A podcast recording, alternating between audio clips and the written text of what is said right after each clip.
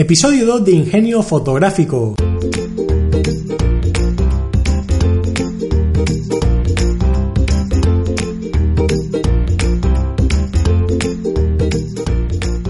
Muy buenos días a todos nuestros queridos oyentes. Bienvenidos un domingo más a Ingenio Fotográfico, el podcast donde hablamos de todas las técnicas, conceptos, noticias y locuras varias referentes al mundo de la fotografía y la edición digital. Soy Héctor y como siempre estaré aquí con vosotros en esta aventura por el conocimiento. Hoy es domingo 30 de junio de 2019 donde os, hablaremos en profundidad de la herramienta de Photoshop tamaño de imagen. Quiero ayudarte a comprenderla y sobre todo desmentir esos entre comillas, fabulosos tutoriales de internet con títulos llamativos, tipo cómo mejorar la calidad de tus fotos o si mejora aquí tus fotos pinchando en este link y evita que implosione un gatito. Pues no. Todos ellos tienen en común una cosa y es que quieren darnos a entender que modificando la resolución mejoramos en todos los casos la calidad de la imagen y no solo eso, sino que además la mejoramos dentro del entorno digital. Y os adelanto una cosa, eso no es cierto.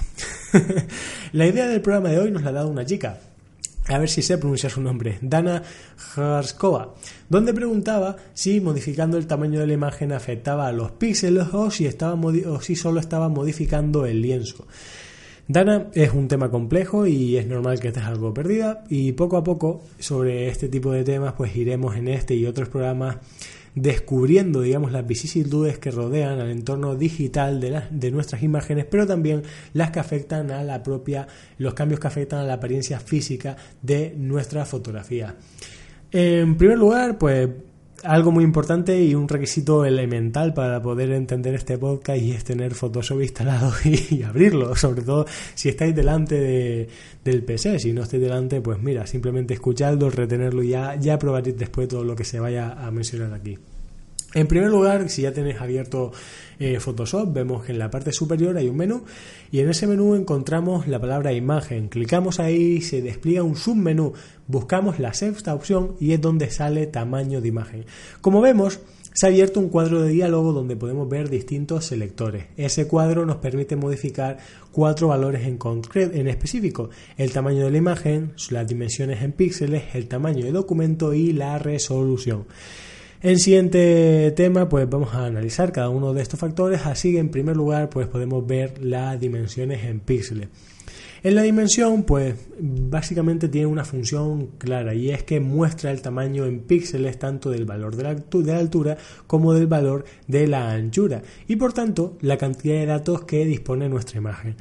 Aunque, eh, como podéis ver, podemos modificar el tipo de unidad que estamos visualizando. Por ejemplo, si en vez de saber eh, en cuántos píxeles nos estamos eh, moviendo preferimos las pulgadas, pues podremos modificarlo sin ningún tipo de problema.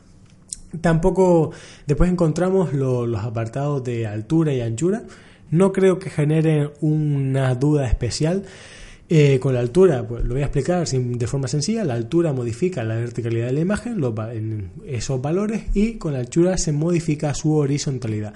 Podemos cambiar, por tanto, expandir o contraer la imagen a nuestra voluntad. Eh, podemos cambiar libremente estos valores salvo que tengamos la opción de restringir proporción activada.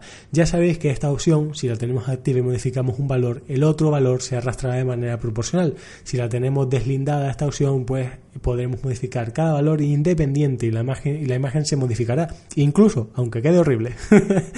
Eh, vamos a eh, además de estas opciones, eh, podemos ver que, al lado hay un pequeño recuadrito donde tiene su propio cuadro de unidades, igual que ocurría con el de dimensiones en píxeles. Vamos a analizar ahora también la resolución. ¿Qué es la resolución? Pues nuestros compañeros de Adobe se han molestado en definirnoslas de la siguiente manera. La precisión del detalle en las imágenes de mapa de bit. Nosotros sencillamente, para facilitar esto, vamos a decir que resolución es igual a la cantidad de detalle que podemos percibir en una imagen. Mucho más sencillo, ¿verdad? la unidad de medida que tiene la resolución es el PPP, en castellano, claro, es DPI en inglés, PPP en castellano, que significa píxel por pulgada. Sin embargo, hay un problema respecto a la resolución y es que mucha gente la tiene vinculada al entorno digital. Esto no es para nada correcto. La resolución está vinculada a los formatos de impresión de imagen, no a los formatos eh, digitales.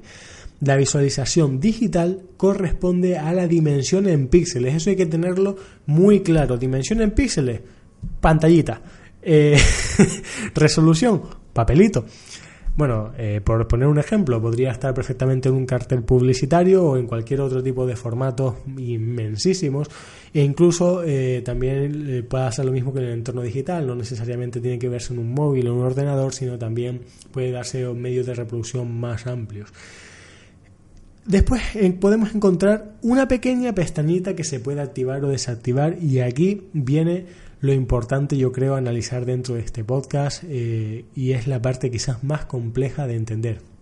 Se llama remuestreo. ¿Qué, es esto de remuestrear la imagen? Significa o implica modificar la cantidad de datos que tiene. Si esta opción está desactivada, pues no podremos modificar la cantidad de esos datos y por tanto mantendremos la proporción de los píxeles sin expandir o contraer nuestra imagen. Remuestrear, como ya hemos mencionado, implica modificar los datos que tiene la imagen y esto en qué se traduce. Pues si disminuimos la dimensión de los píxeles estaremos perdiendo información. Al contrario, si la estamos ampliando, añadiremos información. Para ello, Photoshop añade nuevos píxeles a través de un procedimiento deductivo que se basa en la información pues, que ya dispone dentro de las distintas áreas de nuestra imagen. Si, el eh, si eh, la pestañita de remuestreo está activada, al modificar la resolución, estaremos afectando en todo caso la dimensión en píxeles, pero esto no afecta a nuestro tamaño físico, hay que tenerlo en cuenta. Estamos afectando ahí al entorno digital. Aquí eh, se nos puede plantear una duda porque me diréis, es que Héctor, yo he hecho esto de seleccionando la unidad de visualización píxel y al cambiar la resolución pues afecto a anchura y altura, que sería lo que se traduce como el formato físico.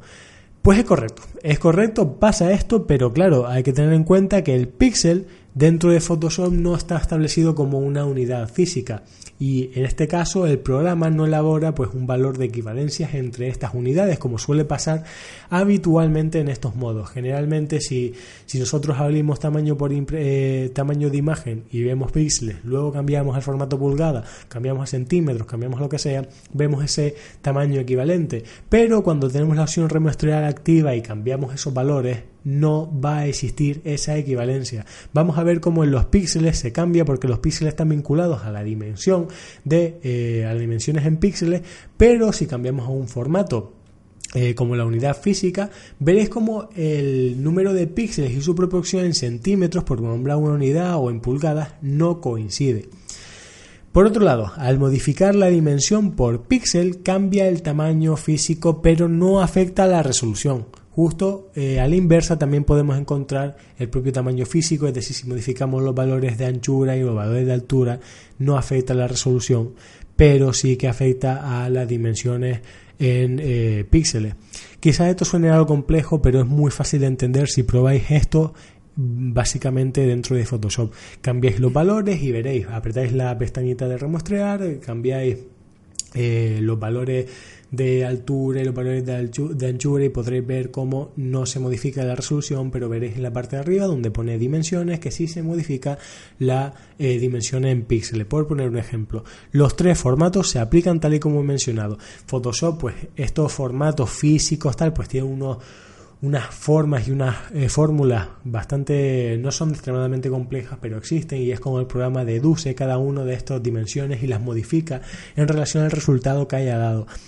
No os la voy a explicar porque ya sería muy rollento quizás para un podcast, pero al menos saber que existen y que Photoshop pues utiliza unos mecanismos para calcularla. No es algo que salga del tuntún. Cuando no haya remuestreo, ¿qué es lo que ocurre aquí? Pues solo podremos cambiar dos valores, la resolución y el tamaño físico. Pero ojo, ojo, modificar un valor cambiará automáticamente el otro, porque Photoshop está diseñado para mantener la proporción en píxeles cuando esta opción está desactivada y por tanto ajusta automáticamente estos valores para lograrlo. Es decir, si nosotros quitamos la opción del remuestreo y queremos modificar por lo que sea la resolución, Ponemos que la teníamos anteriormente en un valor de 50 y lo cambiamos a un valor de 70. Bueno, por defecto saldrá en 72, vamos a poner 300. Eh, cambiamos ese valor y automáticamente ¿qué va a hacer Photoshop? Pues las dimensiones de anchura y altura las va a modificar y de forma proporcional a esas modificaciones que hemos hecho en la resolución. ¿Para qué? Pues para que la imagen no se vea afectada. Porque recordemos que cuando se produce estos remuestreos, eh, lo que ocurre básicamente es que no afectamos, si esta opción está desactivada, a la propia, eh, los píxeles, a los datos que tiene la imagen. ¿Esto qué quiere decir? Que eh, cuando nosotros desactivamos la opción de remuestreo, se mantiene en todo caso la, los píxeles que ya tenía la imagen, por tanto, al no modificar los datos, la imagen ni se expande ni se contrae de manera proporcional. Es algo bastante interesante a tener en cuenta porque la opción de remuestreo modifica la forma en la que en el futuro se puede ver nuestra imagen tanto a nivel eh, digital como a nivel físico. Por eso es importante distinguir que hace todas estas opciones de la manera correcta. Hay, sin embargo, sin embargo, hay que tener cuidado con estas modificaciones, porque eh, hacer un cambio en el remuestreo, eh, imaginad que hacemos un primer cambio sin la pestaña de remuestrear y posteriormente hacemos otro cambio remuestreando la imagen, ¿esto qué va a pasar? Eh, va a producir grandes problemas de calidad en la imagen y esto va a repercutir no solo en el formato digital, también en el formato físico. Cuando hablamos de formato físico, recordar que siempre estamos hablando de la fase de impresión. Y creo que con esto eh, espero que haya quedado claro todo referente al tamaño de imagen. Hay ciertas cosas un pelín más complejas, pero quizás es demasiado para un solo podcast o para entenderlo porque eh, hay mucha información al respecto. Esto, aunque parezca una acción muy sencilla de Photoshop, tiene telita, ¿vale? Así que yo espero que con lo que hemos eh, mencionado en este programa hayáis aprendido a diferenciar lo que afecta al tamaño físico y al tamaño digital. Ya profundizaremos más adelante cuando hablemos de la impresión y de la exportación, donde, donde también mencionaremos, porque no se me ha olvidado, analizaremos todos los, los modos de interpretación de imagen, que sé que estaréis preguntando, hoy ¿por qué no mencionamos lo de qué es esto de bicúbica, bilineal, cuando, cuando hablamos, en, eh, hablamos básicamente del remuestreo? Pero eh, no os tenéis que preocupar por eso porque lo mencionaremos en otros programas porque hay modos de, exportación que también mencionan todo esto y funcionan de la misma manera. Sé que es un lío, que, parece muy complicado, pero no es tan complejo la forma en la que funcionan todos estos factores, aunque si no queréis liaros demasiado, pues como una recomendación personal, podéis dejarlo en automático que el programa trabaja perfectamente.